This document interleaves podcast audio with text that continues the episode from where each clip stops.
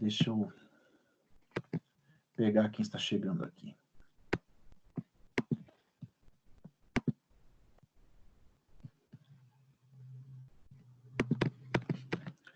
Se nós olharmos para a etimologia da palavra, veremos que o termo é, vem do latim communicatio, em que a raiz muni significa estar encarregado de, que vem acrescida do prefixo co, que expressa simultaneidade, reunião, e do sufixo til, que reforça a ideia de atividade. De acordo com Schelles, a comunicação seria uma atividade realizada conjuntamente. Conjuntamente, é, eu já vou começar a entender a ideia aí de duas pessoas ou mais, de que uma transmite uma mensagem e eu tenho uma segunda, terceira, quarta, enfim, alguém está recebendo esta mensagem. É uma atividade que se dá de forma é, conjunta. Nós temos aqui a definição também apresentada pelo novo dicionário Aurélio, que explica que comunicação é a capacidade de trocar ou discutir ideias, de dialogar, de conversar com vistas ou com vista ao bom entendimento entre as, entre as pessoas.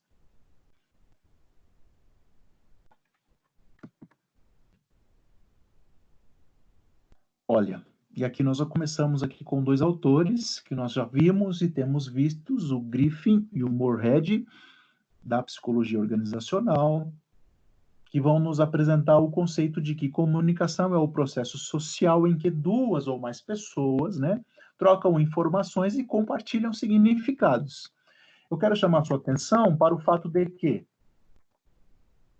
é, tanto lá na etimologia da palavra no latim, quanto na definição apresentada pelo novo dicionário, como na definição e no, no conceito apresentado por esses dois autores, eu posso entender que comunicação é um processo que envolve duas ou mais pessoas. E tem como objetivo a troca e o entendimento de informações. Chamo sua atenção para o fato de que esse processo não se trata simplesmente ou unicamente na transmissão de uma mensagem. Mas chamo sua atenção para que você observe que esse processo chamado comunicação, além da transmissão da mensagem, há de se considerar também o entendimento desta mensagem. Se uma mensagem ela é transmitida, eu inicio um processo de comunicação, mas esse processo de comunicação, talvez ele seja entendido como eficaz ou como concluído se essa mensagem, se essa informação for de fato entendida.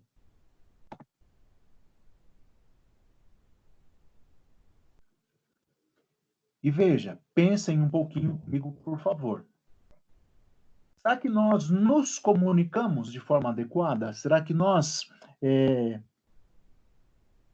transmitimos informações no nosso dia a dia, no nosso trabalho? É, na nossa casa, nas nossas relações?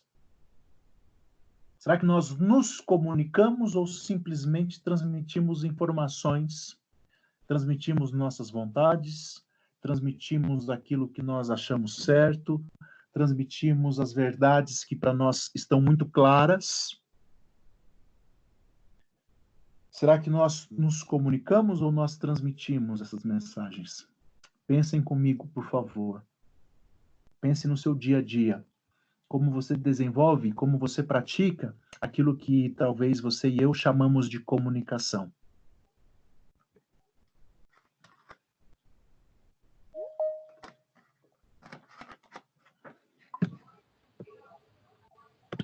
Eu penso, professor, acerca disso, que a gente faz um grande monólogo, né? Às vezes a gente pensa que está dialogando, conversando, mas é difícil a gente fazer essa ponte é, fazer com que é, aconteça essa transformação, é, é, é, essa troca. Eu, eu, eu, me pego muitas vezes fazendo monólogos. E uma das dificuldades que eu tenho de comunicar é também a minha ansiedade, sabe? Às vezes eu penso que eu estou falando, penso que está atingindo o objetivo, mas eu não consigo me expressar, e daí volto a falar aquilo que está dentro do meu mundo interno, né? Umas dificuldades que eu vejo no, no processo de comunicação. A gente faz grandes monólogos. Ótimo, pelo seu compartilhamento. Grandes monólogos.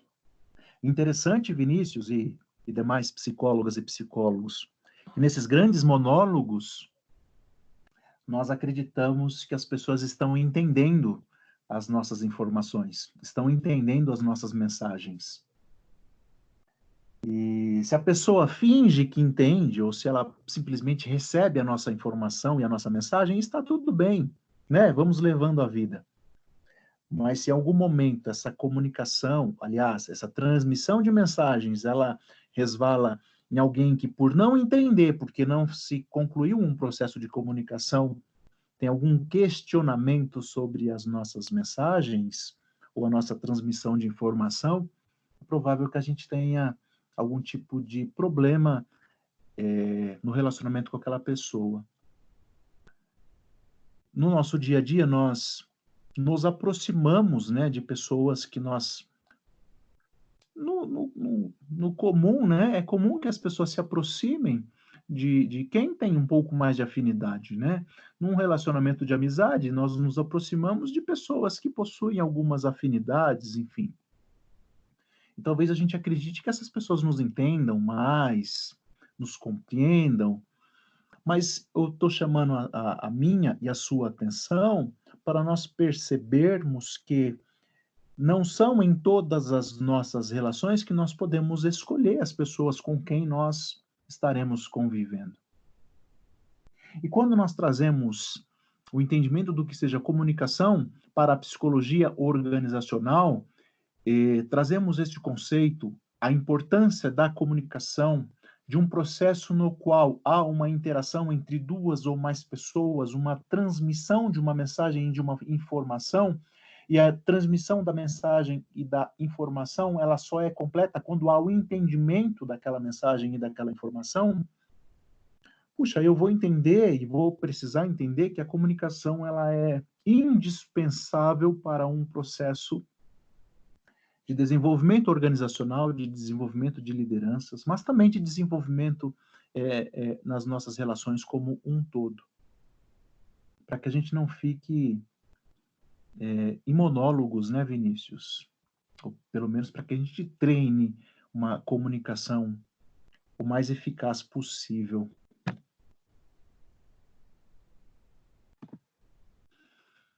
Vamos entender, eu trouxe algumas imagens e essa aqui apresenta a comunicação, o processo da comunicação, ou a comunicação como sendo um processo. E veja que eu tenho cinco partes nesse processo e uma parte maior que vai da última até a primeira, sendo a primeira a fonte ou emissor, a segunda a codificação, a terceira o canal a quarta, a decodificação, a quinta, o receptor. Vamos falar sobre cada uma delas? E por fim, eu tenho o processo sendo concluído com aquilo que nós chamamos de feedback, que sai lá da última etapa do processo de comunicação e volta aqui para a primeira etapa. Vamos falar sobre cada uma delas. E a primeira que nós vamos abordar e vamos conversar um pouquinho é a fonte ou emissor, que trata-se daquele que pretende transmitir uma informação ou mensagem a outra pessoa.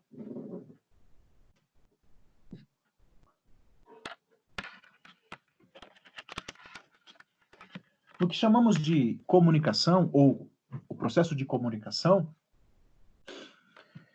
eu inicio com o que temos como sendo a fonte da informação, da mensagem ou o emissor. Agora, naqueles monólogos, se o Vinícius me permite, eu também tenho essa primeira parte, né? Que somos, que são as fontes e os emissores de mensagens e de informações o tempo todo, todos os dias, em todas as nossas relações. Transmitimos informações desde muito cedo. Transmitimos mensagens desde muito cedo. Quando nós entendemos isso no processo de comunicação, nós vamos perceber que há de se ter um desenvolvimento e uma ligação entre todas as partes deste processo, Porque se só existir o emissor transmitindo informações, transmitindo mensagens, eu não tenho um processo de comunicação completo. Eu vou usar a fala do Vinícius, eu tenho um monólogo, né? Mas não um processo de comunicação completo.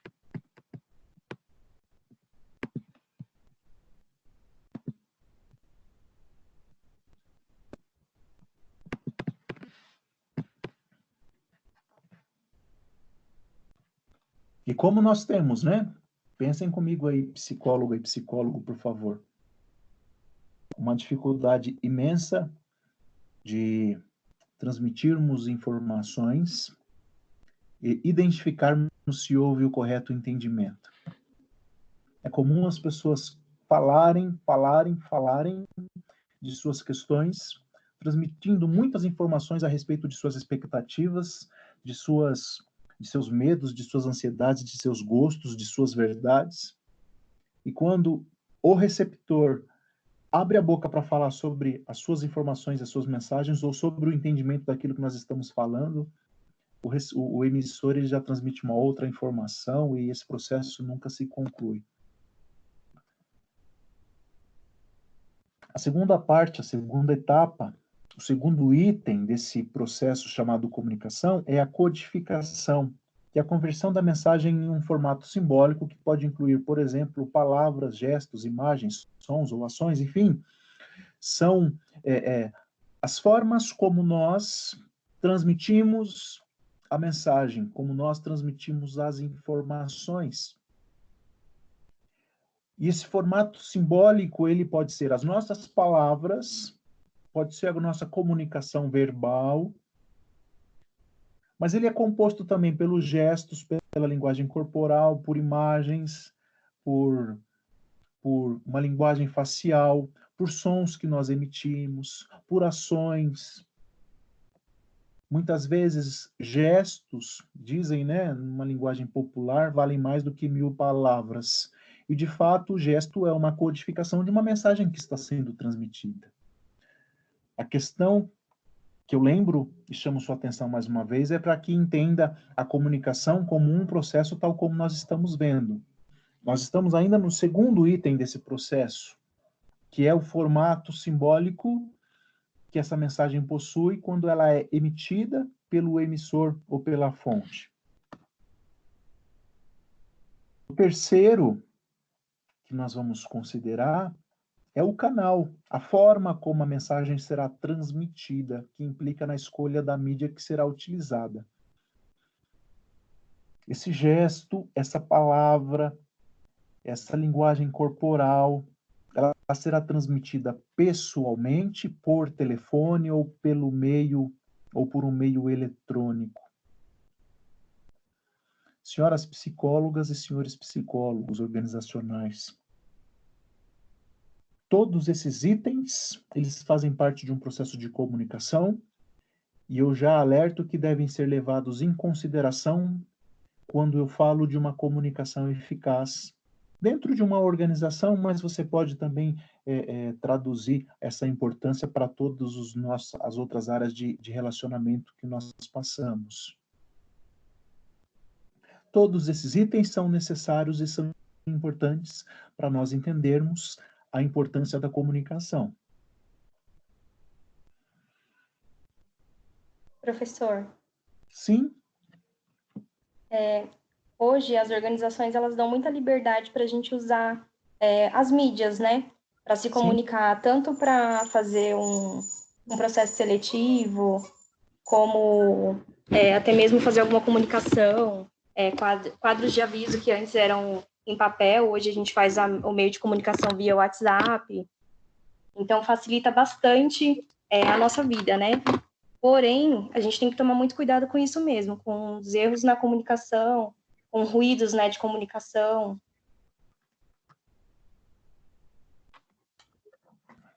Ô, Nani, eu não vi, mas eu acho que é a Nani que falou. Obrigado, viu?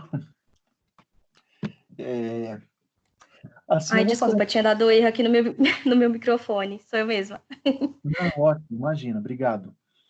É, eu preciso levar em consideração, e eu, eu gosto de convidá-los para esse paralelo entre a organização eh, o nosso dia a dia, porque somos humanos, né? E o humano, o ser humano, ele está dentro da organização, mas ele está dentro da sua família, assim como está dentro do seu é, é, hall de amizade, assim como está dentro da faculdade, assim como está dentro, enfim. É, desenvolvemos e praticamos relacionamentos que são humanos. Então, eu vou fazendo esse paralelo somente convidando você para uma reflexão mesmo, viu? E essa, essa, essa fala da Nani chama a nossa atenção para o fato de que o canal que será escolhido para que a comunicação seja transmitida, ele deve ser é, é, objeto de análise e objeto também de cuidado para que eu perceba que se o canal não for devidamente escolhido, talvez o processo de comunicação seja deficiente, ou talvez ele nem se conclua. Lembrando que o processo de comunicação vai se concluir quando o receptor entender qual foi a mensagem transmitida. E todos os, os canais são importantes, mas o, a fonte ou o emissor ele precisa ter clareza da importância de qual canal ele vai escolher. É, vou, pensar, vou pensar no exemplo do dia a dia, tá? Se vocês me permitem, por favor. Para algumas pessoas, é, você pode usar um WhatsApp para cancelar um compromisso. Para algumas pessoas é, é, que visualizam uma mensagem que estão com os dois risquinhos em azul, mas que não obteve resposta, isso é, um, é muito trágico. Então, talvez para algumas pessoas eu vou utilizar o, o canal eletrônico WhatsApp para cancelar um compromisso, para outras não. Veja que eu estou levando em consideração o, o desencadeamento do processo de comunicação. Lembrando que o meio eletrônico, no caso do exemplo que eu estou citando, o WhatsApp, ele, ele, ele, ele tem ali a mensagem transmitida, mas veja que essa mensagem ela, ela não possui alguns componentes importantes, talvez, para a compreensão da mensagem. E se isso for um impeditivo para a compreensão e para o entendimento da mensagem, é importante que eu escolha um outro canal de comunicação. Mesmo que seja pessoalmente, eu chamo sua atenção e a minha, primeiramente a minha, para o fato de que, como já atribuíram essa frase para muitos teóricos aí, e eu não sei quem de fato é o autor, mas eu tenho certeza daquilo que eu falo, mas eu nunca vou ter certeza daquilo que a outra pessoa escutou.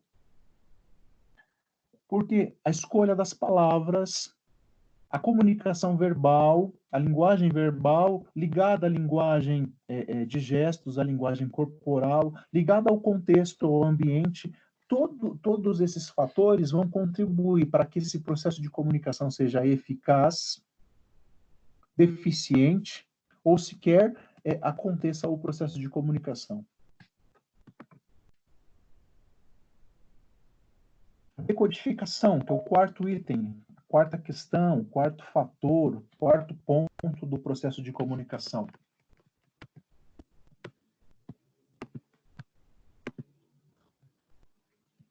Vamos lá. É a tradução da mensagem pelo receptor, quando a mensagem recebida deve ser compreendida.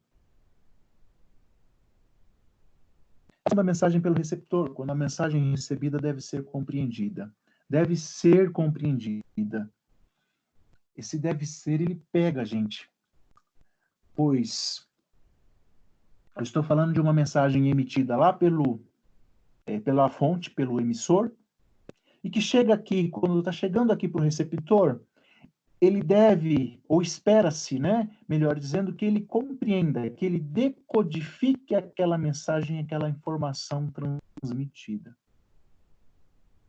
E para isso, como eu disse, eu preciso estar atento para todos os fatores envolvidos nesse processo de comunicação. Como eu tenho certeza, ou como eu posso ter garantias de que esse processo de comunicação está sendo adequado, de que este processo de comunicação está alcançando o seu objetivo, que é o entendimento, que é a compreensão da mensagem, da informação? com este último item, com este último componente que nós vamos chamar de feedback.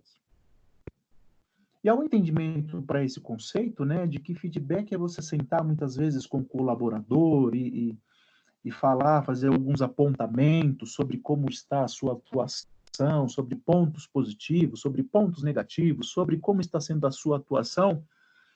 E, de fato, isso também é um feedback. Mas perceba que esse feedback dentro do processo de comunicação é a resposta que o emissor transmite ao receptor, possibilitando a confirmação ou não de que a mensagem foi recebida ou compreendida. É, naquela nossa imagem inicial, eu vou voltar nela, se vocês me permitem.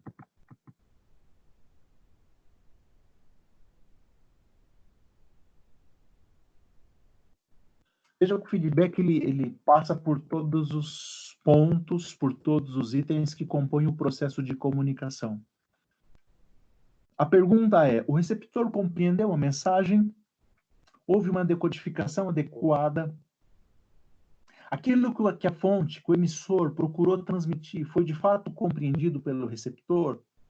O feedback é esse, esse, esse ponto, esse item que compõe o processo de comunicação que possibilita o entendimento e a compreensão da fonte do emissor de que o receptor de fato compreendeu a mensagem. E quando nós pensamos ou falamos de um processo de comunicação eficaz, é importante que a gente lembre sempre de que um processo de comunicação ele é concluído quando o receptor compreendeu a mensagem.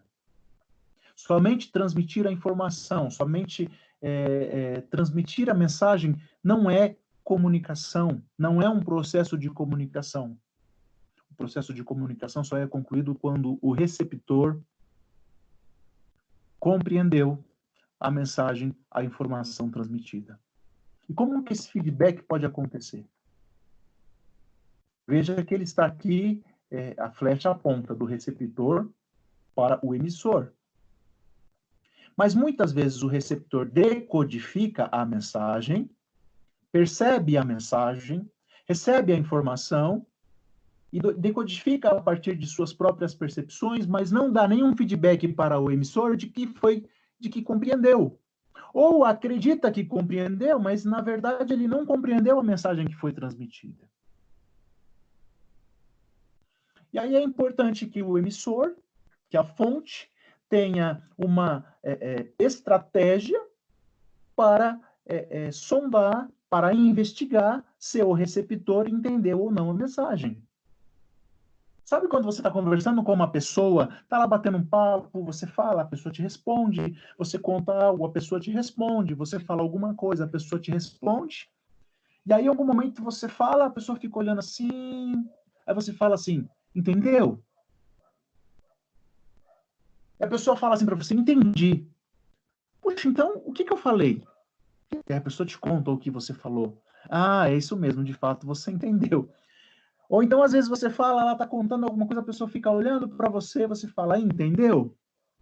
A pessoa fala, entendi. Então me diz o que, que eu quis te dizer. Aí a pessoa conta algo que não tem nada a ver. Você falou alho, ela entendeu bugalhos. Você falou vinho, ela entendeu água. E aí você precisa iniciar novamente a comunicação, codificar a sua mensagem de uma forma diferente, talvez escolher um outro canal, para que a decodificação seja adequada e para que esse receptor de fato compreenda a sua mensagem. Deixa eu passar aqui novamente.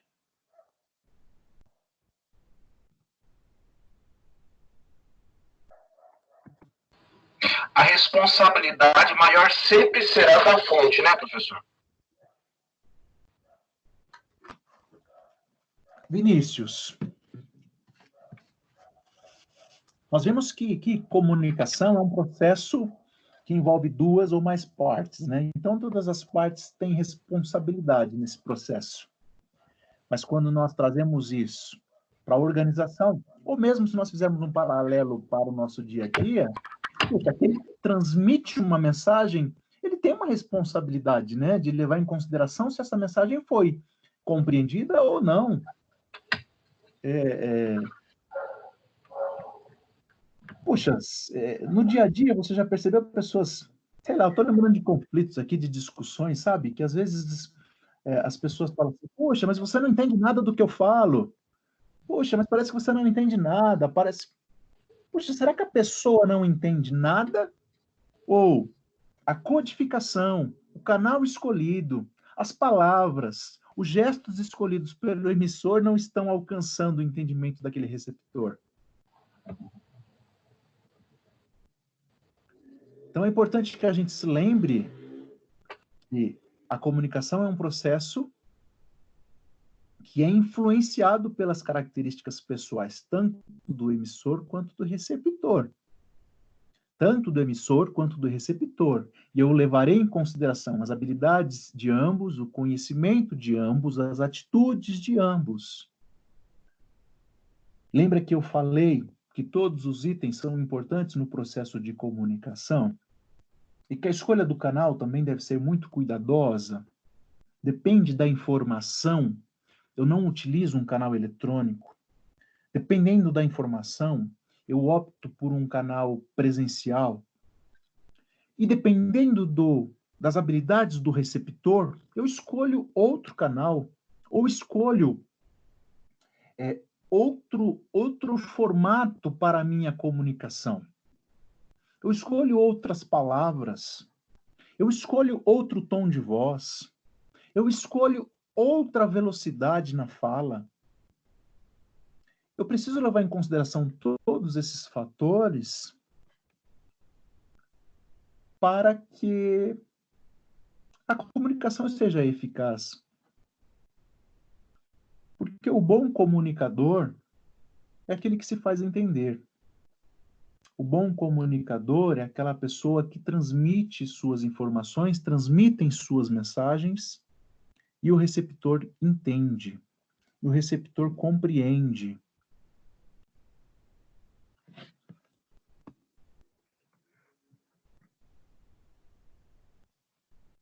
E aqui eu, temos uma reflexão, né, alguns questionamentos para nós pensarmos, continuarmos pensando aqui sobre o nosso assunto. Você se comunica da mesma forma com seus colegas da faculdade e com seus gestores? Com amigos de infância e com colegas de trabalho, você faz e se comunica da mesma forma?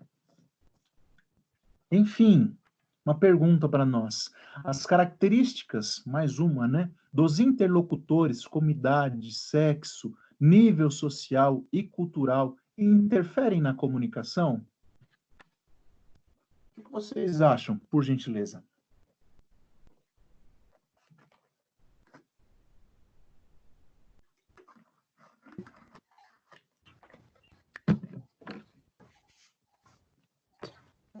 Alguém me ajuda?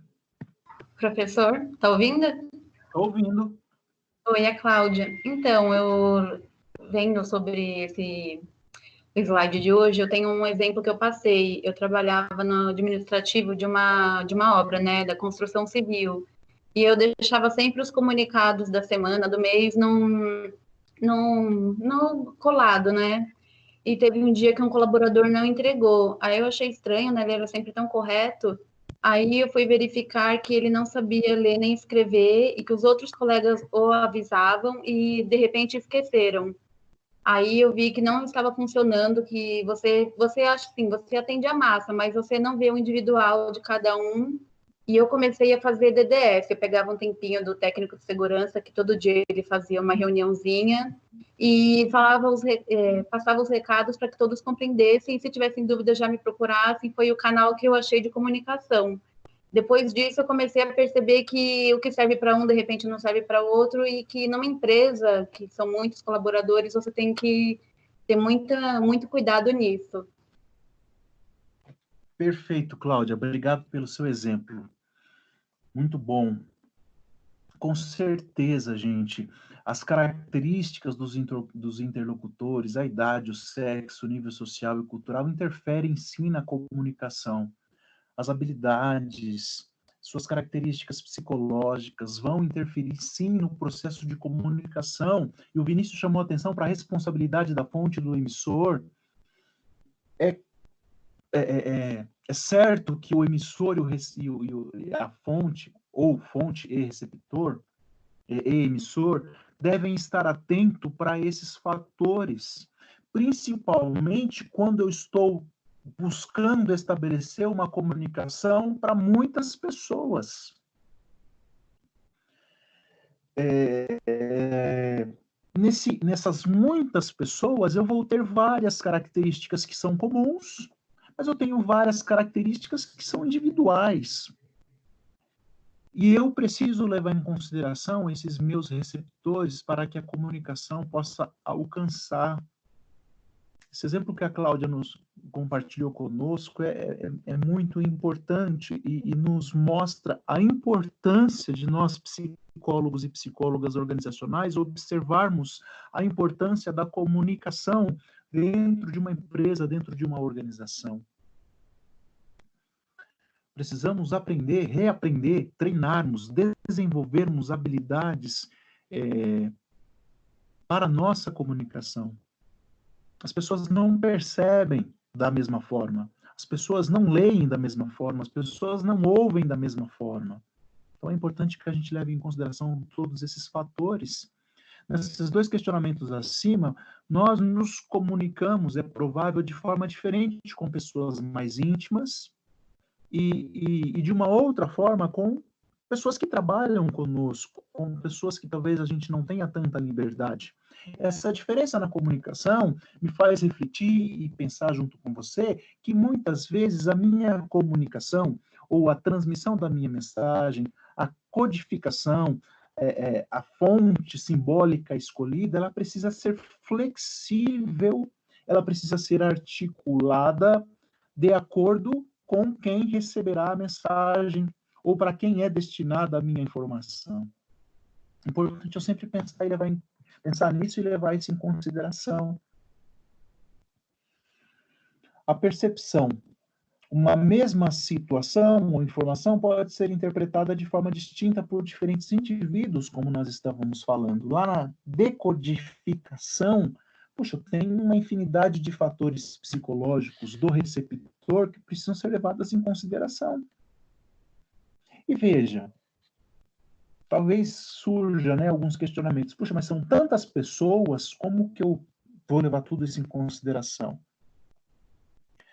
É, o líder, o gestor, o profissional de RH, ou seja lá quem é responsável por essa comunicação, ele precisa estar atento ao grupo para o qual está sendo direcionada esta informação, esta mensagem. Buscando levar em consideração todas as características que são comuns e diminuir as diferenças possíveis dentro da percepção da decodificação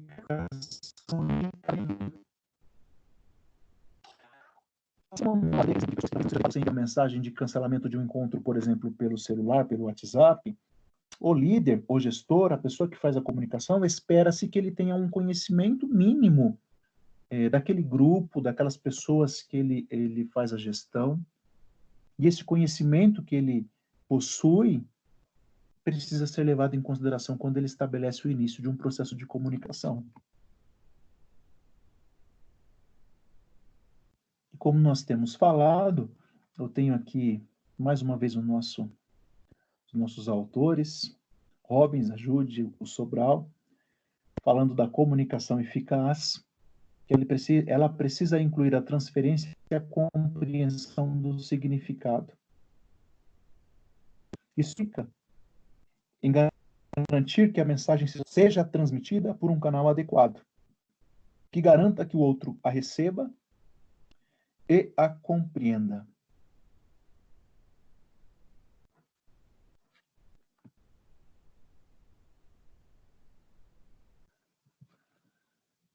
Uma pergunta para nós continuarmos. Como podemos saber se o outro entendeu o que pretendíamos transmitir?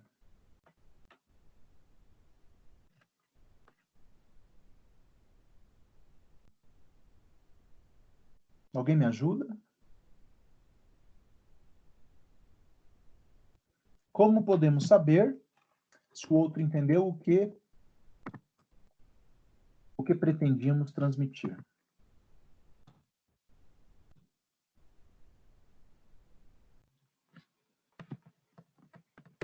E veja, nós estamos falando de psicologia organizacional, é, dentro de uma empresa, dentro de uma instituição, dentro de uma organização pequena, média ou grande. Eu disse, né, já comentamos aqui sobre a importância do feedback.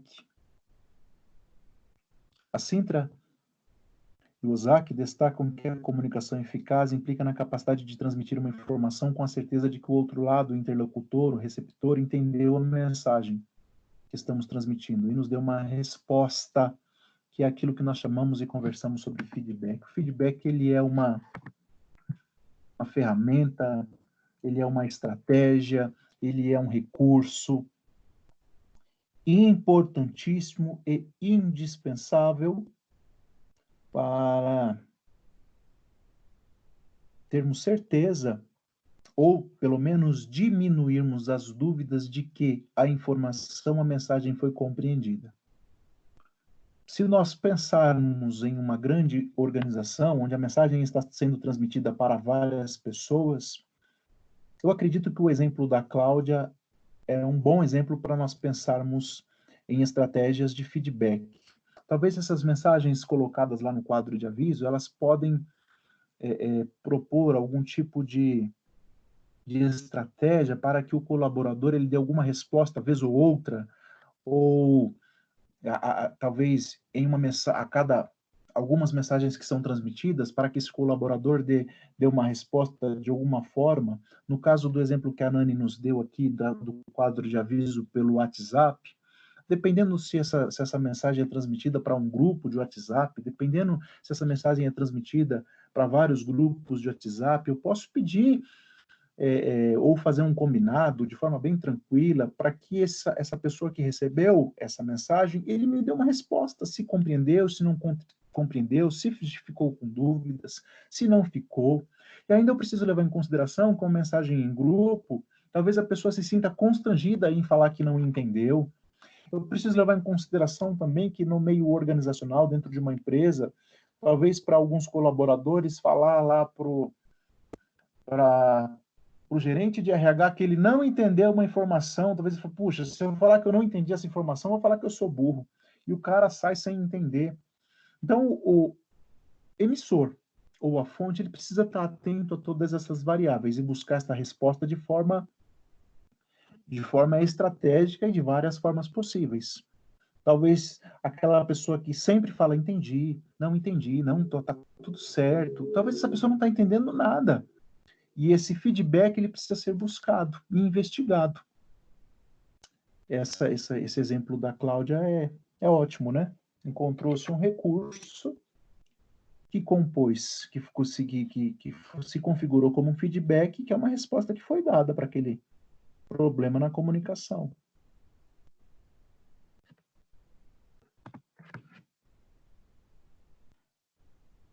Vamos falar sobre algumas barreiras da comunicação ou ruídos na comunicação. A Nani já citou, né, Nani? Vamos falar sobre algumas.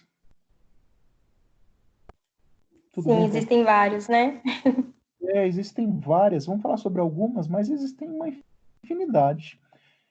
Ah, até aqui na nossa conversa, seu emissor, se a fonte não se preocupou com todos esses fatores, com uma codificação adequada, com o canal adequado, com a forma como será feita a decodificação pelo receptor e com varia, as variações de percepção dos receptores, puxa, só aí já tem uma infinidade de barreiras à comunicação. Né? Se algum daqueles itens não foi escolhido de forma adequada, já vai ser uma grande barreira à comunicação. Vamos falar de algumas aqui.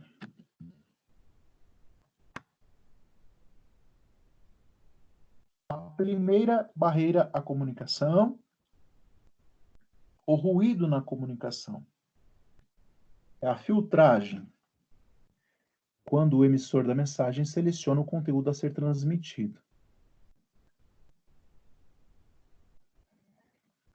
A filtragem, deixa eu ver se eu traduzo aqui em outras, em outras palavras.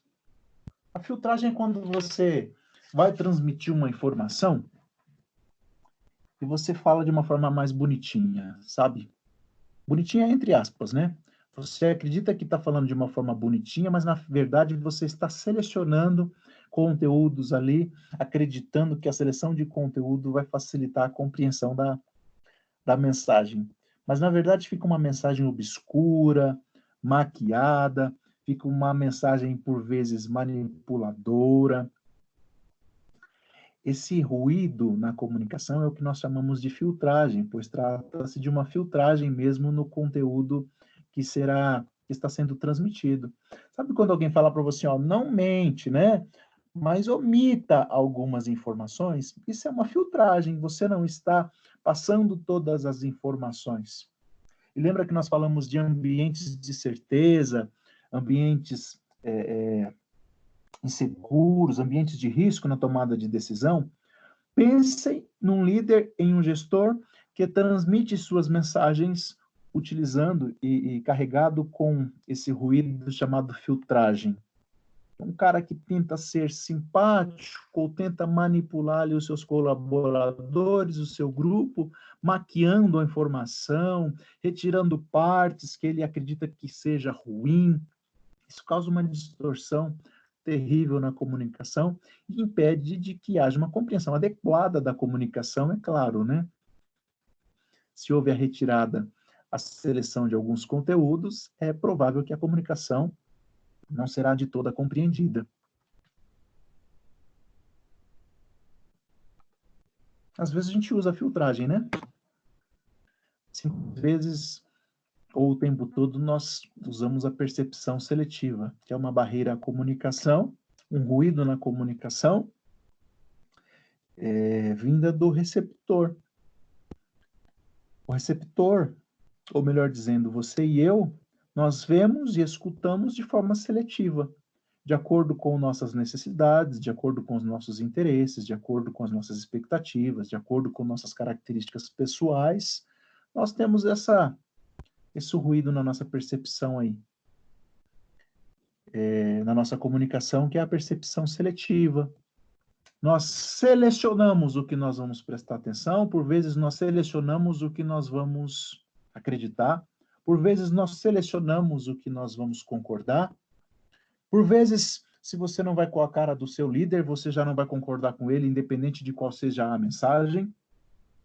Por vezes, porque você acredita que a pessoa tem dois ou três defeitos, você jamais concordará com ele, porque qualquer coisa que ele diga, você já selecionou é, é, e você já escutou de forma seletiva para que você escute somente os pontos os quais você não vai concordar.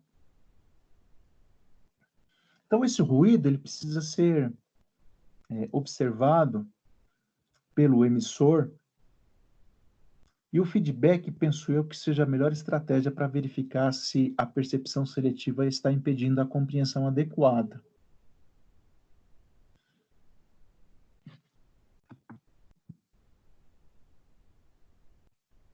Sobrecarga de informações. Sobrecarga de informações. Veja, senhoras e senhores quando o volume de informações que se recebe é maior do que a capacidade de processamento delas. E quando que é, o volume de informações é maior do que a capacidade de processamento? Não sei. Depende. Depende do receptor, depende do canal utilizado, depende da codificação e da decodificação, depende do ambiente.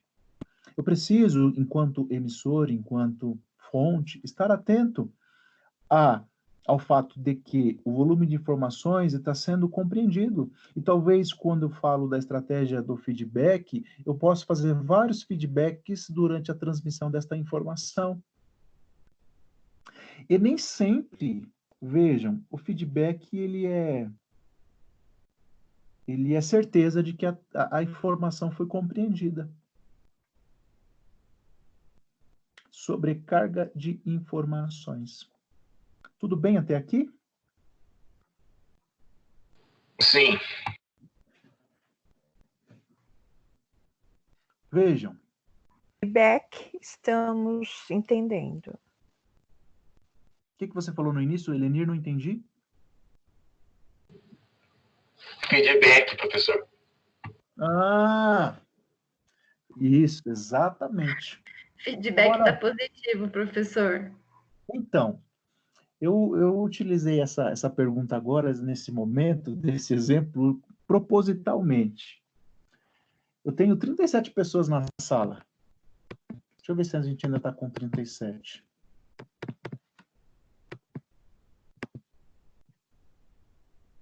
Trinta e seis, alguém foi embora. E eu perguntei, tudo bem até aqui? Estão entendendo? Três pessoas manifestaram. Se eu tenho 36 pessoas, se só três pessoas manifestaram, eu tenho 33 pessoas que me responderam com silêncio. Dizem numa linguagem popular que quem cala consente. Mas será que o silêncio, de fato, ele é um feedback positivo? Será que o, feed, o, o silêncio, de fato, me faz entender, ou enquanto emissor, de que as pessoas estão entendendo? Nem sempre. Mas dessas três pessoas que me responderam, não, legal, tranquilo, será que de fato estão entendendo?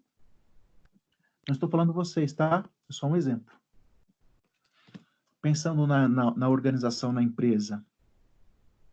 Por isso que esse feedback ele é uma estratégia excelente, mas ele precisa ser analisada também. Esses 33 silêncios, eles precisam é, é, colocar um ponto de interrogação lá na cabeça do emissor. E as, e as três respostas também precisam colocar um ponto de interrogação lá na cabeça do emissor para falar, puxa, eu eu, eu preciso verificar se o pessoal está entendendo mesmo. Aí ele faz outro feedback, aí ele vê uma outra forma, aí ele coloca lá alguma outra estratégia dentro da empresa, ele coloca alguma atividade lá para que é, é, haja o, o, o, as respostas, os feedbacks dos colaboradores de várias formas. Você pode pensar em várias formas. Você pode pensar num quadro de aviso onde todos os colaboradores naquele departamento, naquele setor interagem. Você pode pensar no e-mail eletrônico, no qual o e-mail é, é, pede uma resposta, no qual o grupo de WhatsApp pede uma resposta. Se for um departamento menor, você pode pensar é, é de forma que, que diariamente alguém coloque ali uma um símbolo, uma figura, alguma coisa naquele seu quadro que é articulado e que as pessoas mexem, que as pessoas escrevem. Mas esse feedback, muitas vezes, quando nós falamos do silêncio, muitas vezes esse feedback, você olha ali para aquele departamento, você olha ali para aquele setor e o próprio clima, o próprio, o próprio som, ele já é um feedback de que as coisas não estão muito bem, de que as informações não estão sendo compreendidas. Então é importante nós pensarmos né, em tudo isso e estarmos atentos a tudo isso. É... A defesa, que é um outro ruído na comunicação ou uma barreira na comunicação. Quando a informação é percebida como uma ameaça, o receptor tende a tomar uma atitude de defesa, reduzindo a capacidade de entendimento mútuo. E a informação ela pode ser percebida como uma ameaça se a decodificação não foi bem bem escolhida, se a fonte, né, se o símbolo escolhido para transmitir aquela informação não foi bem escolhida, é, se a linguagem verbal não for bem escolhida, se a linguagem é, gestual não for bem escolhida, se houve outros ruídos como é, uma filtragem ou, sobre, ou como uma sobrecarga de informações, essa informação pode soar como uma ameaça.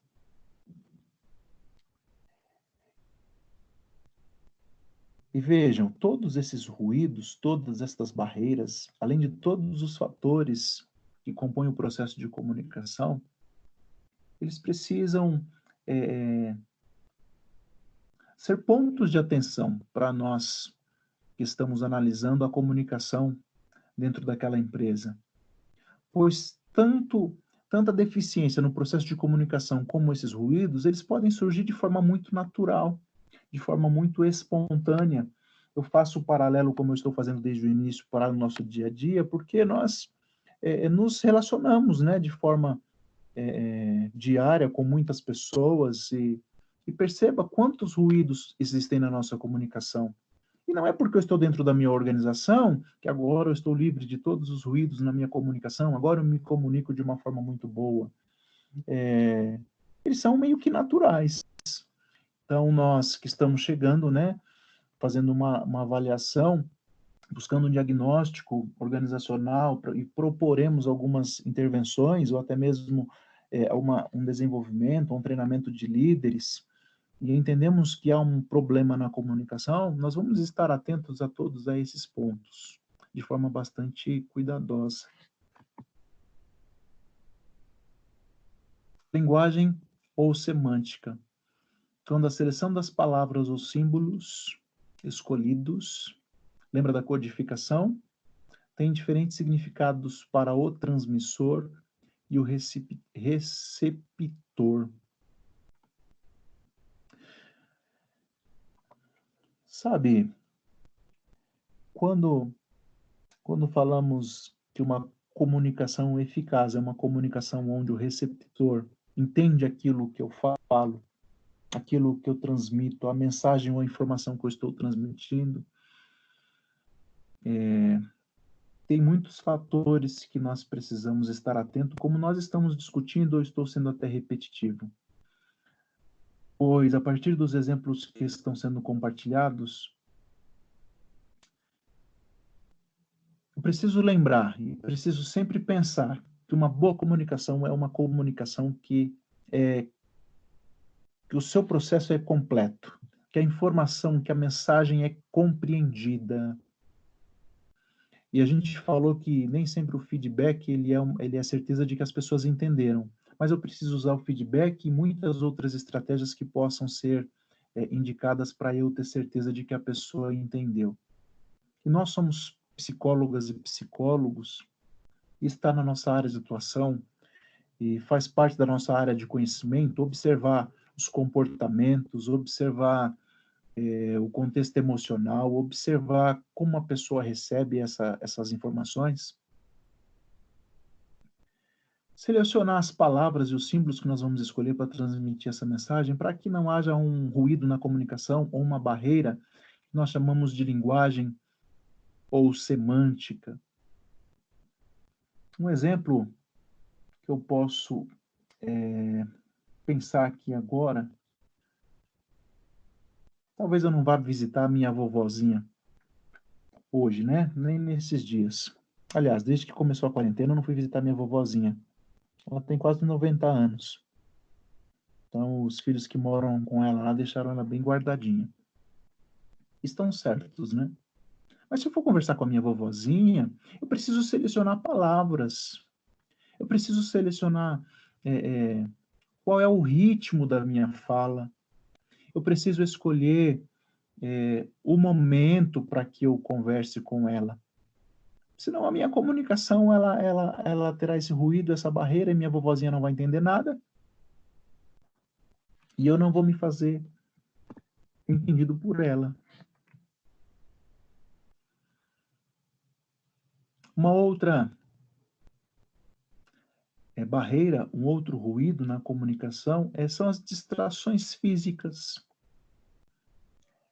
Que diz respeito ao barulho, à falta de atenção, às interrupções durante o processo. São distrações que podem se configurar como um ruído na comunicação. Está sendo transmitida uma informação e tem tanto barulho ou tanta falta de atenção por algum outro motivo que a comunicação, que o processo de comunicação não se completa ou se completa de forma deficiente.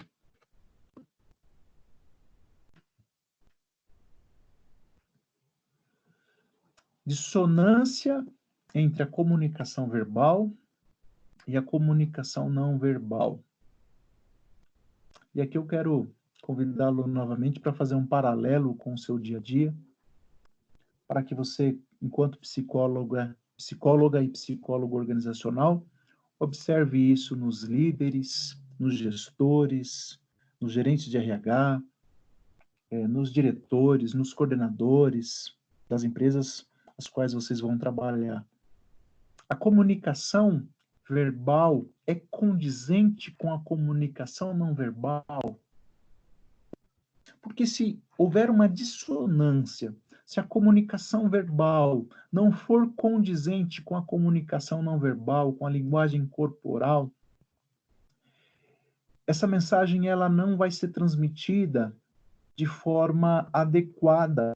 O processo de comunicação pode ser é, concluído de forma deficiente ou sequer ser concluído. É, você está contando algo que parece ser muito empolgante, algo que parece ser muito motivador. Você está contando algo que parece ser uma boa novidade, mas o seu corpo está relaxado, está caído na cadeira, é, você está com as pernas esticadas, com os braços cruzados, o seu semblante está tá, tá decaído, você não transmite com a sua linguagem corporal é, o mesmo que você está transmitindo com a sua linguagem verbal. Você diz para mim que está atento ao que eu estou falando, mas você está olhando no seu celular. Você diz para mim que está compreendendo o que eu estou falando, mas você está olhando para o carro que está passando lá na avenida. Então há uma dissonância entre a comunicação verbal e a comunicação não verbal, e configura-se como um ruído na comunicação.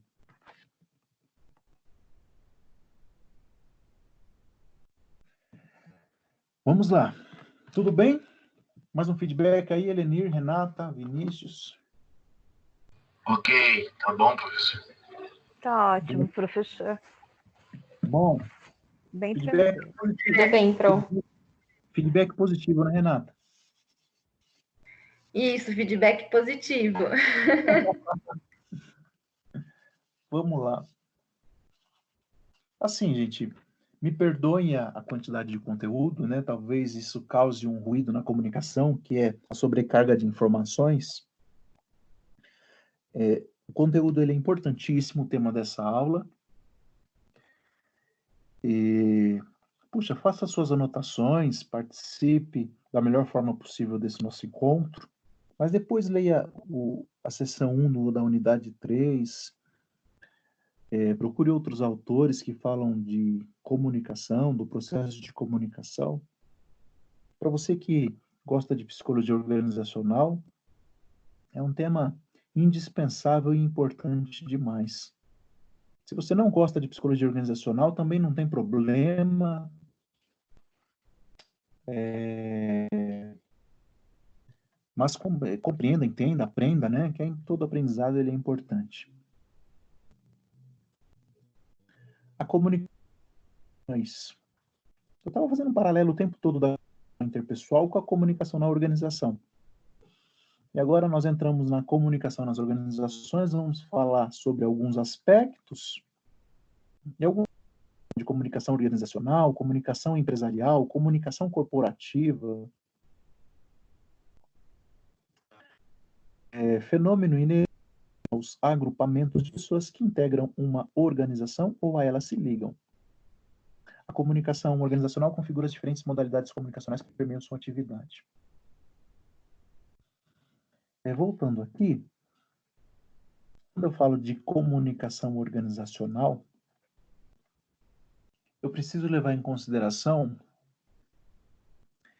que essa comunicação ela acontece ou deve acontecer de forma eficaz para o público interno, para o público externo e para todas as pessoas, grupos ou outras organizações que se relacionam com esta organização. Então, eu vou ter uma comunicação para o, o, o meu grupo, para o meu conjunto de colaboradores, eu vou ter um, é, é, uma comunicação para os consumidores, para os meus clientes, para as pessoas que, que necessitam dos meus serviços ou que consomem os meus produtos. Eu vou ter uma comunicação para outras organizações, com fornecedores, enfim. É um fenômeno inerente ao agrupamento de pessoas que integram uma organização ou a ela se ligam. comunicação nas organizações, os canais ou redes formais, canais ou redes formais, nós vamos falar das redes informais, mas as redes formais dentro da comunicação nas organizações, ou da comunicação empresarial, ou da comunicação organizacional, quando eu falo de rede formal ou de canal formal, é, eu falo de uma comunicação que utiliza os canais, lembrando lá do, do, das etapas do processo de comunicação, como o exemplo dado pela Nani e pela Cláudia. São mensagens que se referem às atividades desenvolvidas pelos colaboradores, metas, normas, procedimentos, avisos, tudo aquilo que é estabelecido pela organização e que se faz necessário que os seus colaboradores tomem conhecimento. A comunicação será uma comunicação através de canais ou redes formais. Agora, os canais ou redes informais, quando falamos de, da comunicação nas organizações, são aquelas informações que são transmitidas de forma espontânea. É o que popularmente nós conhecemos como rádio peão, rádio corredor, rádio pirata, e tem um poder é, imenso dentro de uma organização. Os canais ou redes informais é um meio extraoficial. A Cláudia coloca um determinado aviso, uma determinada norma, uma determinada informação lá no quadro de avisos, mas aí a Rádio Peão distorce aquela informação e dissemina uma informação distorcida muito mais rápido do que o grupo de WhatsApp da Nani ou o quadro de avisos no WhatsApp da Nani. Mas vale lembrar que essa comunicação extra-informal ela é impossível de ser eliminada, pois é intrínseca à necessidade humana. Costuma ser ignorado pelos gestores, mas a Porto, essa autora, ela nos alerta que a comunicação extraoficial, a rádio peão, a rádio corredor, ela deveria estar alinhada à comunicação formal. Opa, já voltamos aqui. Como, Marcos, podemos alinhar a rádio peão à comunicação é, formal? Puxa, talvez desenvolvendo estratégias também que possam permitir que esses colaboradores, em todos os níveis de atuação, possam compartilhar de suas percepções, o que seria uma, um excelente mecanismo de feedback também. Talvez podemos pensar aqui, como alguns exemplos, em um jornal interno, dependendo do tamanho da organização, é claro, em um jornal desenvolvido pelos próprios colaboradores. O pessoal coloca ali algumas dependendo do tamanho da organização, você vê algumas caixinhas de sugestões que ficam lá uma vida inteira e ninguém pega aquelas informações, aquelas mensagens e não fazem nada com aquilo. Você entra num departamento, a caixinha está lá, você passa é, três meses, a caixinha está lá do mesmo jeito, ninguém mexeu, ninguém abriu. E veja, nesse exemplo que eu estou dando, se a caixinha de sugestões está lá e você entende que isso é um canal de comunicação, que você entende que isso talvez seja uma estratégia de feedback, mas ninguém nunca pegou aquela caixinha de sugestão, senhoras e senhores, é claro que está sendo transmitida uma mensagem. Pode ser várias, né? Mas entre elas eu posso usar como exemplo, ah, ninguém está nem aí para minha sugestão. O pessoal não quer nem saber do que eu penso ou deixo de pensar. E é essa mensagem que essa caixinha de sugestão está transmitindo, né? Só lembrei da caixinha de sugestão, tá? Mas pensando, voltando aí, retomando, num alinhamento da comunicação extraoficial à comunicação formal, eu posso pensar, talvez, num quadro de aviso, como eu disse anteriormente, que seja interativo, de que as pessoas coloquem ali as suas percepções, de que as pessoas falem sobre as suas ideias, de que as pessoas compartilhem de seus objetivos. Eu posso pensar de um eu falei né, de um jornal escrito pelos próprios colaboradores. Eu posso pensar, talvez, em, em, em um café coletivo que acontece uma vez por mês, dependendo da organização. Eu posso pensar é, é, em alguma confraternização que as pessoas possam compartilhar ideias. Eu posso pensar em alguma atividade voltada para o compartilhamento dessas informações. E aí eu, eu alinho essa rádio peão, essa comunicação extraoficial, com a comunicação formal, o que é muito indicado de acordo com a autora. Professor, é, dá licença te interromper, eu não sei, eu não sei se eu entendi assim direito, é rádio peão, rádio corredor, se é o que realmente é, eu vivo assim no dia a dia que a gente vive no dia a dia, é como se fosse aquela fofoca que a gente tem em grupos específicos do trabalho. Isso. Então, como que dá para para formalizar isso, trazer para dentro da, da empresa, assim, porque é, não sei, eu penso que são tem um grupo da empresa, um grupo grande, né, o total daqueles funcionários, e tem é, dentro desses grupos a gente teria subgrupos que se identificam. Então, assim, sei lá, é, um exemplo bobo, né? É, as pessoas que gostam de comer pizza. E aí essas pessoas se identificam e vão falar mais daquele assunto. Então, teria também uma questão de identificação e ser um momento até em que tem alguma coisa da empresa que as pessoas não, não gostam e que é algo difícil de, de comunicar para a empresa e aquilo serve como uma, uma forma de extravasar quando você pode comunicar aquilo para as pessoas que têm a mesma percepção que você? Não, esse seu exemplo, Renata, é, é perfeito, ele é saudável, ele é positivo. É, a rádio peão ela é prejudicial quando ela distorce informações reais. É, deixa eu tentar dar um exemplo. Deixa eu ver. Posso tem, falar? Tem essa, tá... Por favor. Então, semana antes de começar todo essa, esse afastamento, eu, eu não fui um dia no meu trabalho. E nesse dia foi constatado que alguém estava com corona no meu andar. E todos ligaram falando que era eu, inclusive médicos do lugar que eu trabalho. E não era. Então, até hoje, está todo mundo pensando que era eu que estava com corona. Porque uma pessoa do andar relacionou a minha falta com o fato de ter falado que uma pessoa estava assim. Então, foi um rádio peão. Isso, é um exemplo, uma, um exemplo de rádio peão, de uma informação distorcida, que não condiz com a realidade. É... E a rádio peão, essa rádio corredora, ela pode se configurar de forma muito negativa. É, vamos pensar num exemplo Obrigado, Elenir. É, vamos pensar no exemplo desse momento de quarentena que nós estamos vivendo e a empresa é, é,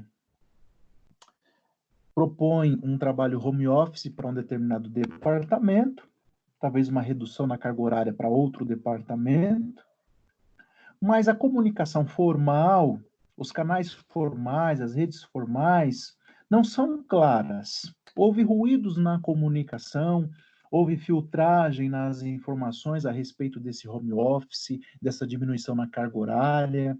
E aí surge ali, por algum motivo, a seguinte informação: daqui dois meses vão demitir 50% dos funcionários. Por que, que você está falando isso? Ah, estou falando isso porque o fulano me disse que essa diminuição na carga horária é porque a empresa vai fazer demissões em massa. Isso começa a se propagar de uma forma tão prejudicial, tão maléfica, que vai prejudicar todo o trabalho desenvolvido, mesmo que a carga horária seja reduzida. Como que nós diminu diminuiríamos os prejuízos ou o malefício de uma rádio peão, de uma informação como essa?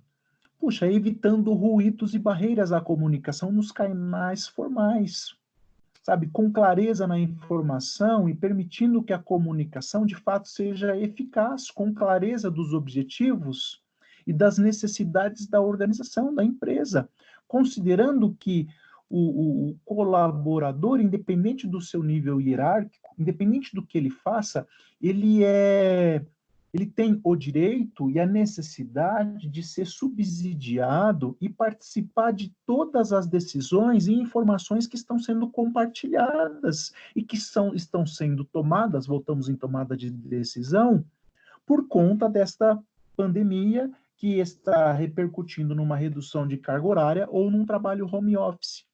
Se o colaborador está subsidiado com todas as informações possíveis a respeito disso, se houve uma preocupação com as comunicações realizadas, esse, essa rádio peão negativa, maléfica, ela vai diminuir e muito o seu poder. Permitir que os colaboradores, que os funcionários, que as pessoas que compõem aquele grupo exponham, sabe, um canal formal Renata, para que as pessoas exponham essas suas dúvidas, esses seus anseios, exponham suas inseguranças e possam ser imediatamente informadas de forma é, formal, informadas de forma formal, mas é isso mesmo. Que elas possam ser. É, é, eu estou inseguro porque minha carga horária foi reduzida, puxa, será que vão demitir? E eu tenho um canal é, oficial, um canal formal para expor essa minha dúvida e um líder, um gestor, um profissional de RH, alguém imediatamente possa me, me, me subsidiar com informações reais e verídicas a respeito da redução da minha carga horária, puxa, é uma forma de nós alinharmos a comunicação informal com a formal e diminuirmos o prejuízo e os malefícios de uma rádio peão negativa. No seu exemplo, esse compartilhamento de informações, Renata, ele é saudável. É, é, por isso que, que nós falamos que é impossível de eliminar a, a rádio peão, porque as pessoas vão se reunir por afinidade, por, por outros fatores, por características comuns, e vão bater papo, vão falar do chefe, vão falar do líder, vão falar que um é cabeção, que o outro é orelhudo, que gosta mais de um, que gosta mais do outro, mas enfim, esse é um bate-papo normal de pessoas em suas relações humanas, né? a rádio peão, quando ela começa a ser tão maléfica, é porque o canal o formal, a rede formal, ela já está deficiente, com certeza. É, é isso que eu ia, que eu ia falar. O, acho que quanto mais é quanto menos comunicação você tem formalmente ali com quem, com superiores, com aquelas pessoas que às vezes é, dá um, um medo, né? Uma é, é, medo mesmo, né? De, de comunicar, de pedir alguma informação ah, meu salário vai diminuir e tudo mais.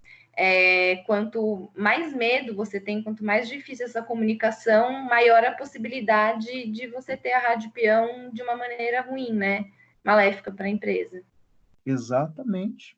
No caso que a Helene compartilhou, puxa, nós vivemos uma situação que por si só está gerando medo, está gerando insegurança, está gerando perdas, prejuízos, riscos, tanto para a organização quanto para os colaboradores. Então, puxa, as empresas, elas precisam estar atentas para os seus canais de comunicação formais, para que é, para que não surja informações distorcidas e que contrariam a realidade, que comprometam toda uma dinâmica de trabalho que poderia ser é, é, eficaz mesmo diante desta condição, desta situação.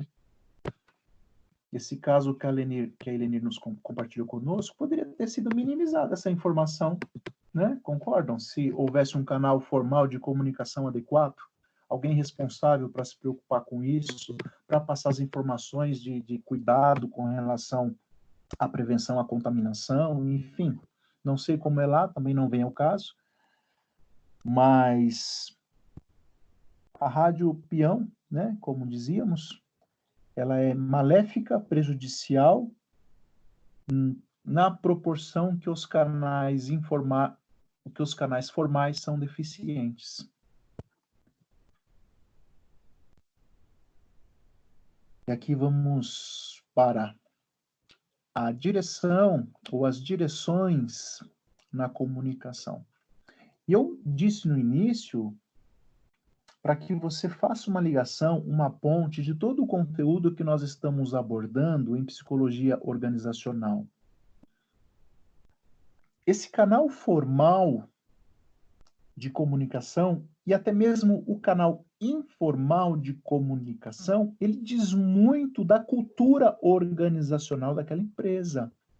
Se o poder é centralizado, se é um local departamentalizado, se a organização permite um fácil acesso do subordinado para o seu líder, se dentro daquele perfil de liderança há uma acessibilidade para questionamentos, para é, é, dúvidas, para posicionamentos, para argumentos, porque se o perfil de liderança, o perfil do líder, não permitir que o subordinado exponha suas dúvidas, puxa vida, com certeza a Rádio Peão vai disseminar de forma assim muito maléfica e muito prejudicial, né? É, Direções da comunicação. Eu tenho essa imagem aqui, porque a comunicação dentro da organização, ela acontece em, aliás, a comunicação dentro da organização acontece em três direções. Acontece a comunicação descendente, que são dos superiores para os subordinados, a comunicação ascendente, que são dos subordinados para os superiores, e acontece a comunicação lateral que, que ocorre entre os pares. Aqui na comunicação lateral, a rádio peão ela acontece muito, né? Mas vejam que quando nós consideramos esses três, essas três direções na comunicação, todas elas são importantes para que a organização como um todo possua uma comunicação eficaz.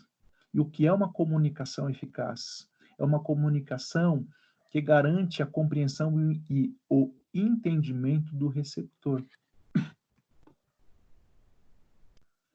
Vamos ver uma a uma a comunicação descendente.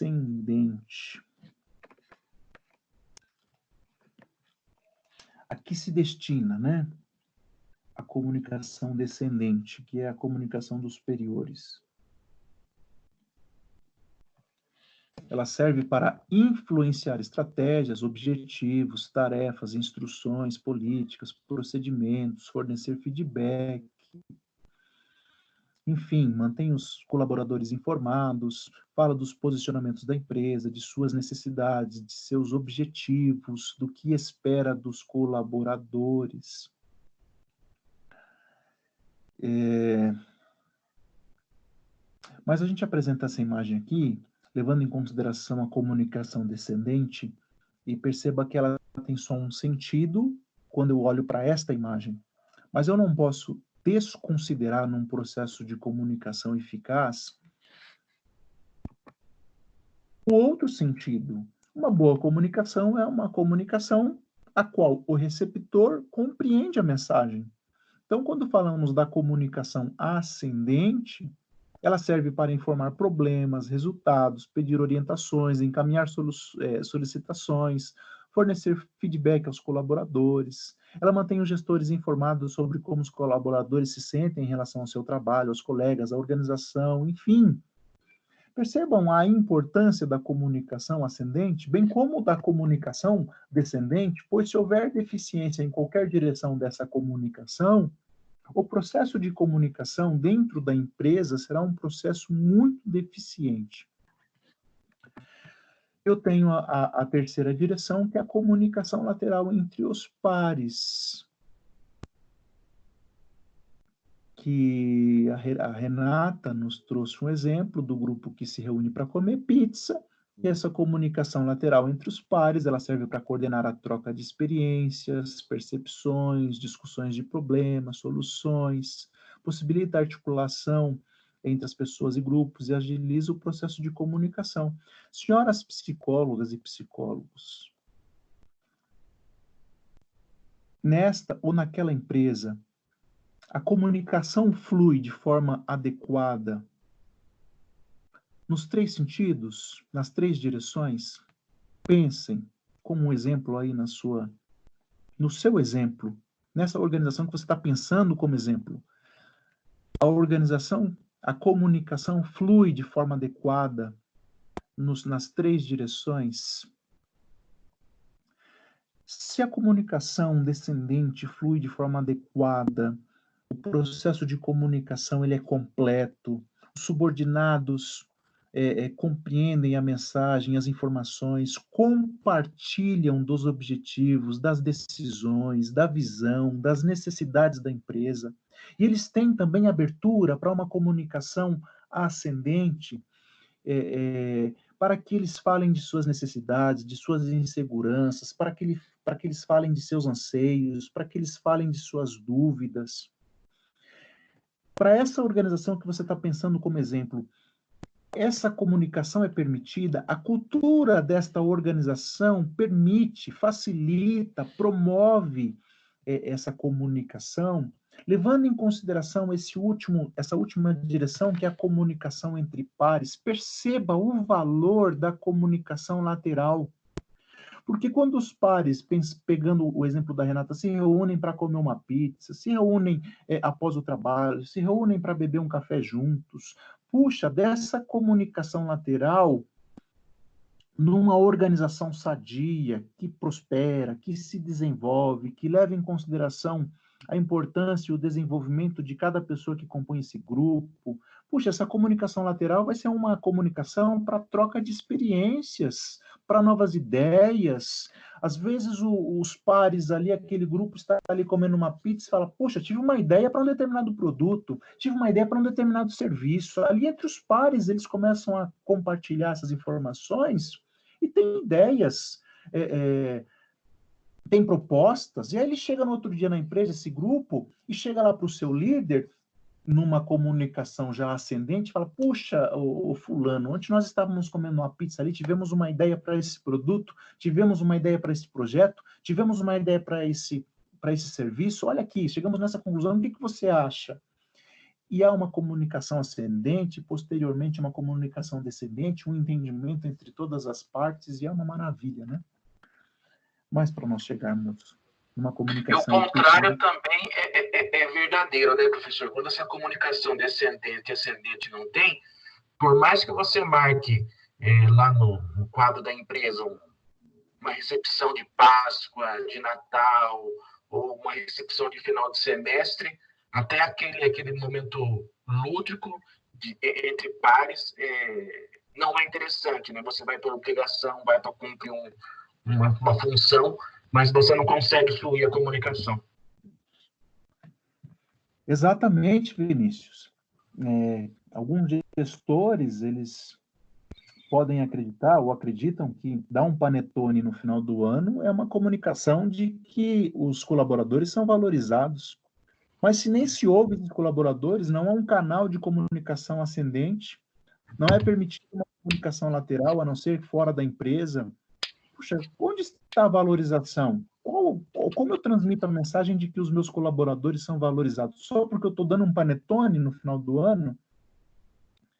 É, ou um ovo de Páscoa agora na Páscoa? Percebam como são vários fatores que precisam ser levados em consideração um ovo de Páscoa que você dá num feriado de Páscoa pode transmitir uma mensagem muito mais negativa do que positiva, né? O cara pega o ovo de Páscoa e fala: Puxa, esses unha de fome, esses caras nunca me ouviram, nunca perceberam minhas necessidades, vem querer me agradar com ovo de Páscoa. É, são, são mensagens né, que estão sendo transmitidas. Agora, Exatamente. Precisamos levar em consideração o clima, a cultura, toda essa dinâmica de relacionamento, né? E e todos esses fatores fazem parte do trabalho do psicólogo e da psicóloga organizacional, né? É lindo, viu? Convido vocês aí para experimentar, para se envolver mais.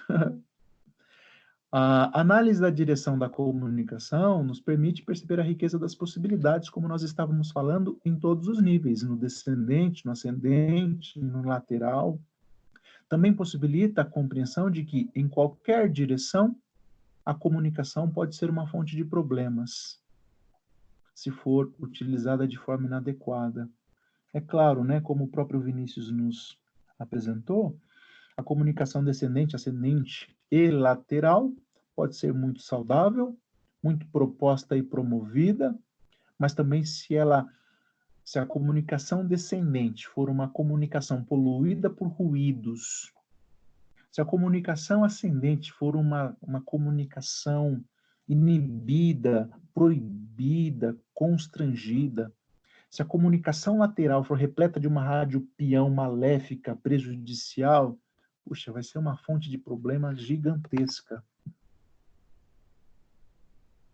É, dada a importância da comunicação dentro da empresa, né?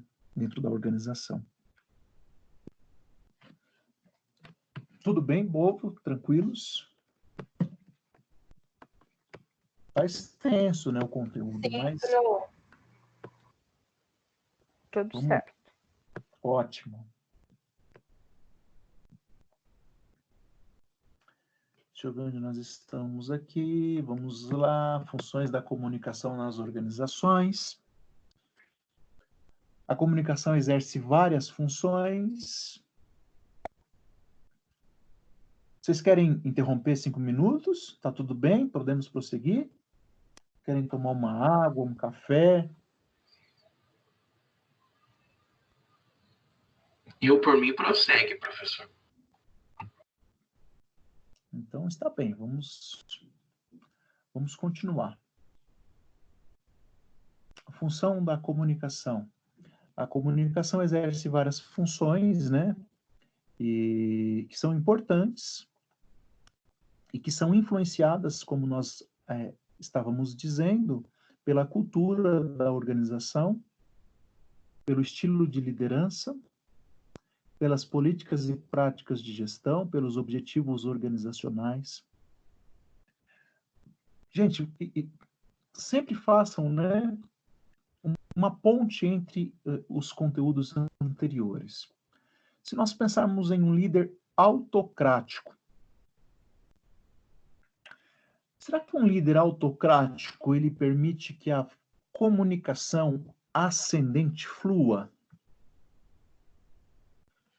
Pensem comigo, será que um líder autocrático ele permite que aquela comunicação, que aquela ideia originada na comunicação lateral é, chegue aos seus ouvidos? Será que ele permite isso? É muito provável que não, né? Pela característica dele, não, né? Porque a decisão, a tomada de decisão passa primeiro por ele, né? É provável que não, Vinícius, pois é, a sua ser uma a praticar uma liderança autocrítica está justamente envolvida numa insegurança, esse estilo de liderança, esse perfil, pode estar envolvido com uma insegurança de que aquele colaborador que teve uma ideia brilhante tome o meu lugar. Então, eu não vou permitir que a comunicação ascendente é, é, seja fluida aqui dentro do meu departamento, dentro do meu setor, dentro do meu, dentro do meu ambiente.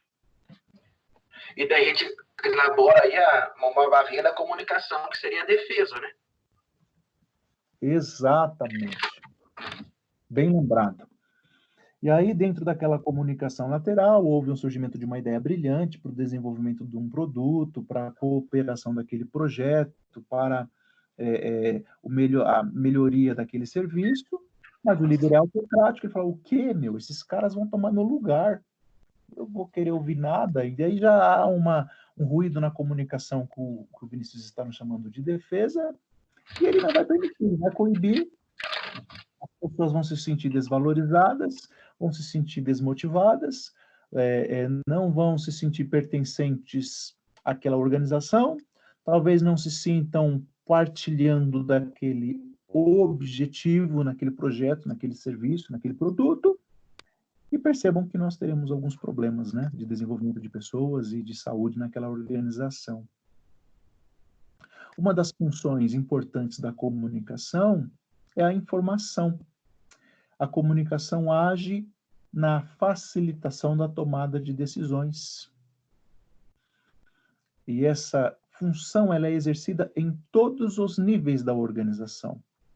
Lembram que nós falamos que da tomada de decisão, que em um ambiente de certeza eu tenho todas as informações para que eu tome uma decisão mais próxima da acertada possível. Então, uma comunicação eficaz e eficiente, ela tem essa função de informação. E ela acontece em todos os níveis, lá entre os pares, independente do nível hierárquico, entre o grupo de diretores, entre o grupo de coordenadores, de gestores, enfim. Uma outra função importante da comunicação é o controle. E eu digo que esse controle, não ouçam, por favor, como sendo algo negativo. Essa função da comunicação enquanto controle é, diz respeito às orientações formais, ao cumprimento de regras, das normas. É claro que esse controle também pode ser negativo, mas quando falamos de um controle positivo, nós estamos falando de uma informação que é compreendida, de uma informação, de uma mensagem que é entendida, de que as pessoas percebem e compreendem é, as informações que são transmitidas e tem um sentimento, lembrem quando falamos de justiça organizacional, um sentimento de que eles participam das informações naquela organização e isso acaba gerando um controle para a liderança, para os gestores. Por vezes esse controle ele pode acontecer de maneira informal, quando o grupo tem interesses e procura adesão dos membros para atingi-los. Se todos trabalharem bem, a equipe receberá bonificação de uma maneira informal, é como se essa mensagem, se essa informação fosse transmitida de forma é, implícita, de modo que os colaboradores acreditem de que se eles alcançarem uma determinada meta, eles serão bonificados. E isso também é um controle positivo e não negativo, né? Uma outra função e veja que falamos da função de informação, da função de controle, e a outra função é a motivação. A comunicação tem a função de motivar à medida que ela age na facilitação da motivação, pois o funcionário está esclarecido do que deve ser feito, ele, ele possui expectativas para o seu desempenho, ele tem orientação para as melhorias que podem ser propostas, ele tem orientações e informações a respeito das recompensas com relação ao progresso e às conquistas dos colaboradores e de suas conquistas. É, estamos falando de uma função positiva, de uma função saudável, é, e de uma comunicação isenta de ruídos e isenta de barreiras. Tá bom? Vamos lembrar que motivação é algo intrínseco, é algo do próprio indivíduo. E que muitas vezes, ao ser contratado, a pessoa recebe algumas informações, algumas mensagens, que depois de um ano ele será promovido e que há um plano de carreira e tudo mais, e, papapá, e o cara cria esperanças, ele cria expectativas, talvez ele até se sinta motivado para trabalhar naquela organização. E, e quando ele entra de fato para o trabalho, falaram para ele que após um ano ele será promovido, ele chega lá, tem cara de três, de quatro, de cinco, de dez anos fazendo a mesma função que ele.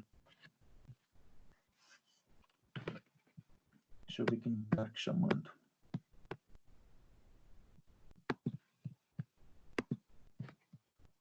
Vamos lá.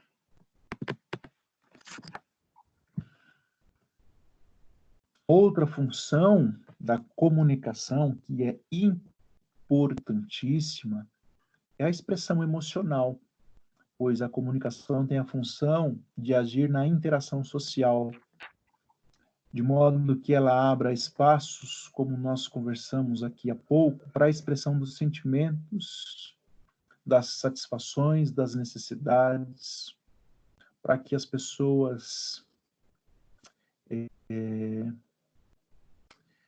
se sintam pertencentes, apoiadas, sintam que possuem suporte naquela organização.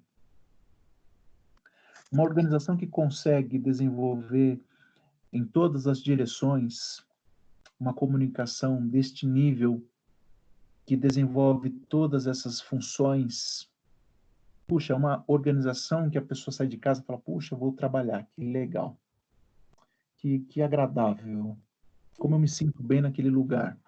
Eu me sinto apoiado, eu sinto que eu tenho suporte, eu sinto que minhas necessidades são acolhidas, eu que sinto que as minhas expectativas são é, respondidas.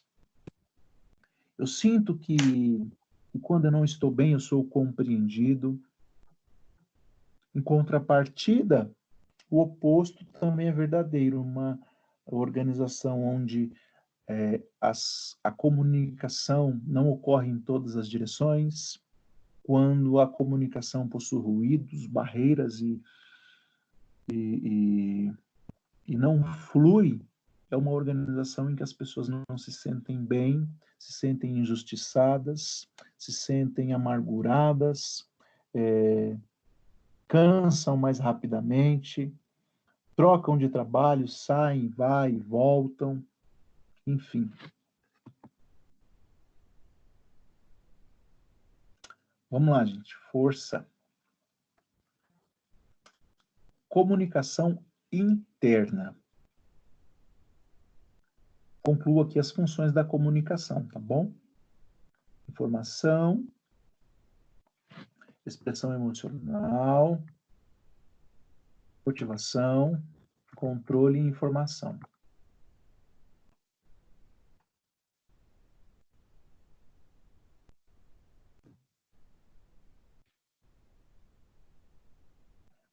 Comunicação interna. A gente falou de comunicação interpessoal, comunicação organizacional, e dentro da comunicação organizacional, é, nós temos esse ponto, este item, que é a comunicação interna. A comunicação interna, algumas empresas, algumas organizações possuem um departamento, possuem pessoas que estão destinadas somente para realizar a comunicação interna.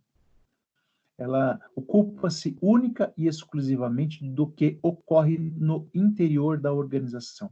É a comunicação destinada para os clientes internos, para os colaboradores, para os funcionários, há um programa de envio de e-mails, há, é, um programa de, de manutenção de informações é, é, necessárias ali no quadro de aviso, há um programa de informações disparadas por grupos de WhatsApp, de Telegram, há um programa de informações ali frequentes a respeito de tudo o que acontece dentro da empresa, de modo que esta organização entende que todos os funcionários, de que todos os colaboradores, da tiazinha que faz o café, ao senhor que está lá na portaria, desses dois até o mais alto cargo de direção, todos eles precisam estar informados do que acontece dentro daquela organização. Esse departamento ou essas pessoas responsáveis. É, geralmente a gente chama de marketing, né, professor? Não entendi, desculpa. É, geralmente a gente chama de endomarketing. Também, isso, é, é a comunicação realizada dentro da, da própria organização. E, e, é muito importante, acho que foi a Nani que falou, né, Nani? Bom. Isso, isso mesmo. Seria o marketing interno, né? O marketing para dentro da empresa.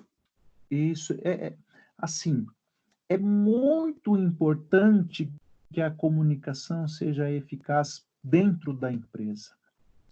Quando falamos da comunicação organizacional, nós precisamos lembrar e pensar que essa comunicação organizacional, empresarial, ou comunicação das organizações, ela está relacionada à comunicação para os colaboradores, a comunicação para o público externo, para os clientes, para os consumidores, para os fornecedores, para todas as pessoas que possuem relação com aquela organização, é, para outras organizações que se relacionam com a minha organização, para as pessoas que não são clientes, mas que receberão minhas mensagens.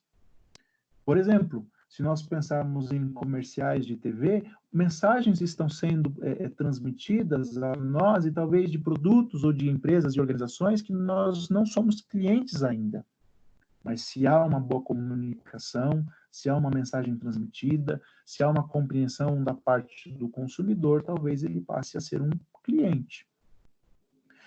Quando falamos desse departamento, é, dessas estratégias de endomarketing, deste, desses profissionais que tratam tão somente da comunicação interna, é porque esta empresa entende que, assim como o consumidor, como o cliente externo, como o público externo, precisa receber informações e mensagens eficazes e ter uma comunicação eficiente, entende-se que os clientes internos, como eu disse, a tiazinha do café o senhor que abre é, está lá na portaria, eles precisam estar muito bem informados de tudo que acontece dentro daquela organização, de suas necessidades, de seus objetivos, de suas demandas, enfim, de seus problemas, de todas as suas questões.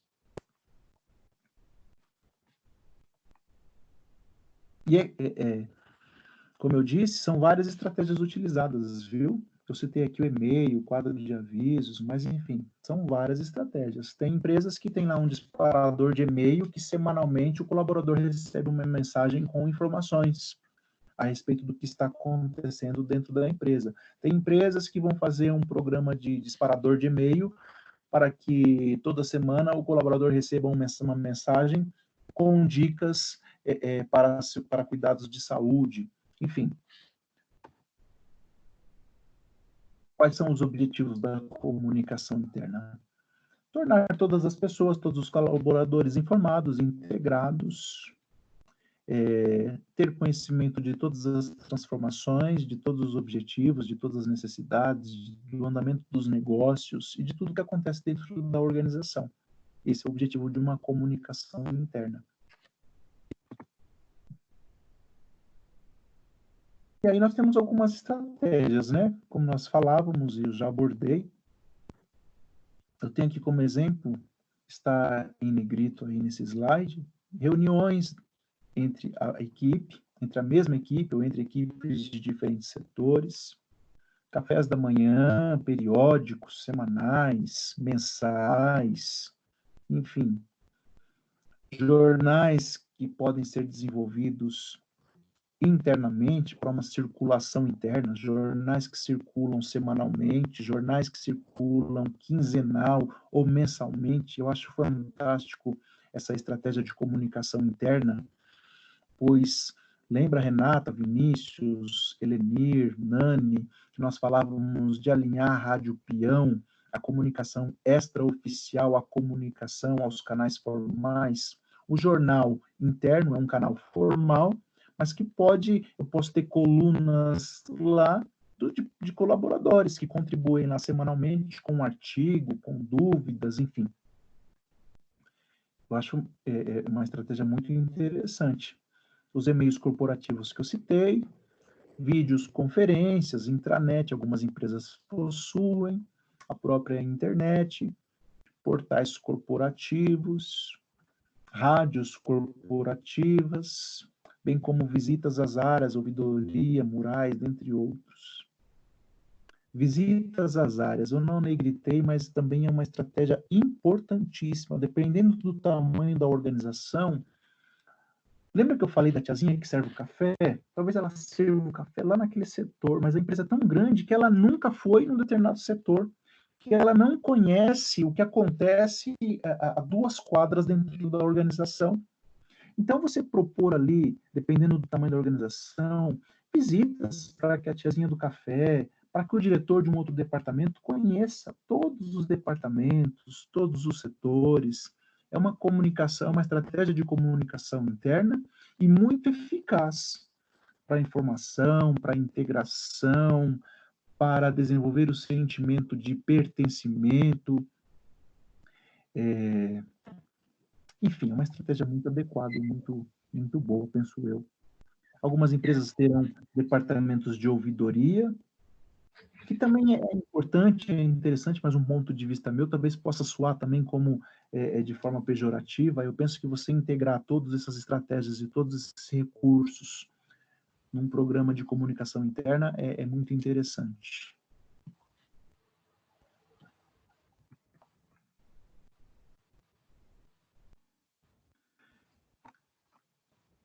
Schelles, 2008, destaca que a comunicação mais próxima via reuniões, videoconferência ou telefone podem ser mais apropriadas quando uma informação é complexa e pode gerar dúvidas ou questionamentos.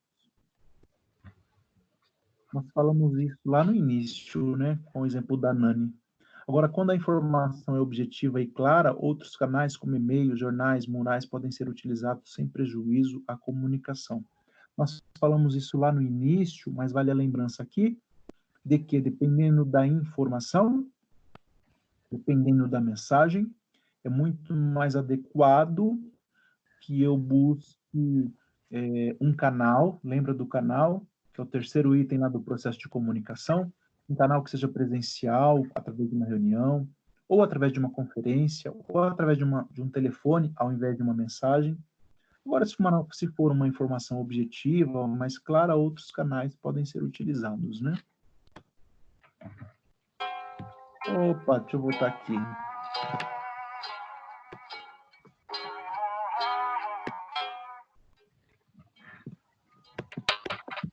Povo, chegamos ao término dos nossos slides.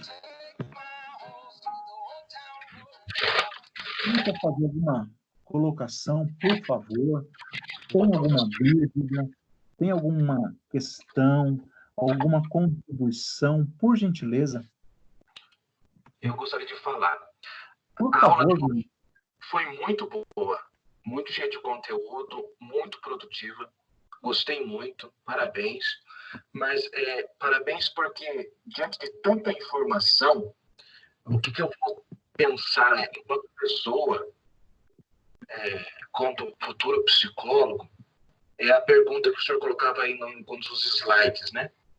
Como podemos saber se o outro entende, entendeu o que pretendíamos dizer? E o senhor falava do feedback. O que eu quero dizer é, eu vou ficar refletindo esse fim de semana sobre como criar estratégias de feedback, né? como encontrar recursos. Eu acho que a aula de hoje me possibilita a ser criativo, a repensar, né? Como criar estratégias de feedback para ter uma boa comunicação.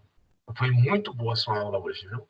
Desperta a capacidade de reflexão, desperta a curiosidade, eh, motiva. Eu sei que a motivação é interna, mas o ambiente favorece uma motivação, faz com que a gente queira crescer mais nos conteúdos.